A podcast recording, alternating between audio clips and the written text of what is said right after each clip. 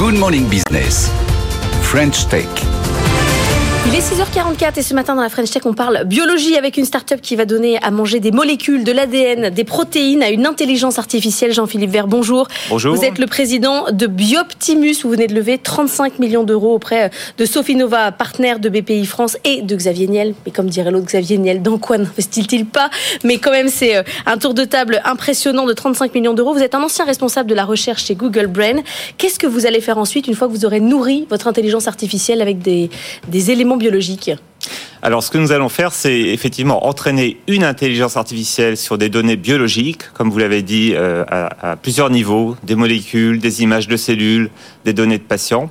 Et quand on aura une intelligence artificielle avec ces données, ce qu'on espère, c'est que l'intelligence artificielle va capturer les lois du vivant, de la biologie, pour ensuite pouvoir accélérer les progrès, et les progrès scientifiques et les innovations médicales.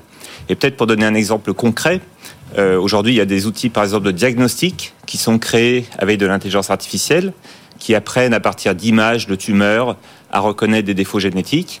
Et ben, ces outils vont bénéficier d'une intelligence artificielle qui aura été pré-entraînée sur plus de données pour s'améliorer. Donc, ce qu'on fournit quelque part, c'est une, une couche d'intelligence artificielle générative, assez générique sur le vivant, pour accélérer et améliorer la performance d'applications basées sur l'IA, comme le diagnostic ou la découverte de médicaments. Alors, ce qui est intéressant, c'est que dans votre background, il y a donc, comme on le disait, effectivement, euh, Google DeepMind. Il y a aussi Hawkin qui vous a incubé. Hawkin, on le sait, hein, c'est de l'IA générative pour faire des nouvelles formules de médicaments. Euh, vous, alors c'est intéressant que ce soit incubé au sein d'Hawkin, c'est-à-dire euh, vous n'êtes pas sur les médicaments, mais sur euh, des thérapies plus générales quelque part. Oui, tout à fait. Alors, moi, je suis directeur de la recherche chez Hawkin ouais. et je continue à l'être. Ah oui, d'accord. En, en, plus d'être président de Optimus. Euh, Hawkin, c'est l'exemple typique d'une société qui fait de l'IA pour résoudre des problèmes importants. Donc, ouais. Hawkin travaille notamment avec des, des big pharma, des grosses entreprises de la pharmacie, pour accélérer les essais cliniques, pour trouver des nouvelles cibles. Et donc, Hawkin développe des solutions d'intelligence artificielle entraînées sur des données biomédicales pour résoudre ces problèmes. Et Bioptimus va fournir à Hawkin cette fameuse couche qui va permettre à Hawking d'avoir des, modèles plus performants. Toutes les datas en fait. Hein. Voilà, toutes les datas. Euh, Bioptimus va travailler sur toutes les datas pour vraiment euh, améliorer toutes les. Donc Hawking fait partie des clients ouais. de Bioptimus. D'accord. De même que. Mais pas exclusif évidemment. Pas exclusif. Ce que, ce que, vous disiez tout à l'heure, je trouve ça fascinant. Ce que vous disiez, on espère qu'en nourrissant cette IA avec plein de données, elle va comprendre les lois du vivant et nous aider à avancer. C'est-à-dire qu'en gros, on en est là. Ouais. Il y a, il y a une, et c'est à dire qu'il y a une, aussi une incertitude sur. C'est la boîte noire finalement. On, on la nourrit, on met plein de données et on voit ce qui va ressortir à, à la fin de tout ça, quoi.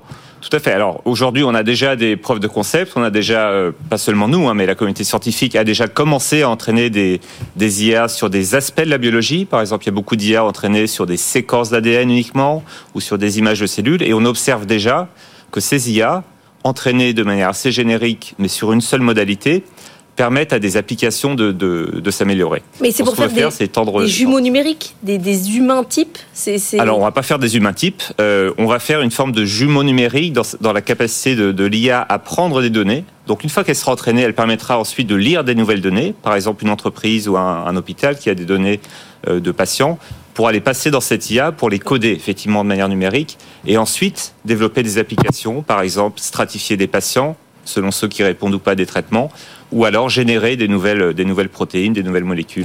Alors c'est génial parce que vous voulez devenir le, le chat GPT de, de, de, la biologie. Pour une French Tech, c'est formidable. Après, il y a des concurrents. Le, entre SM Fold de Meta ou AlphaFold de, de Google, euh, vous n'êtes pas tout seul à vouloir faire cette base de, données.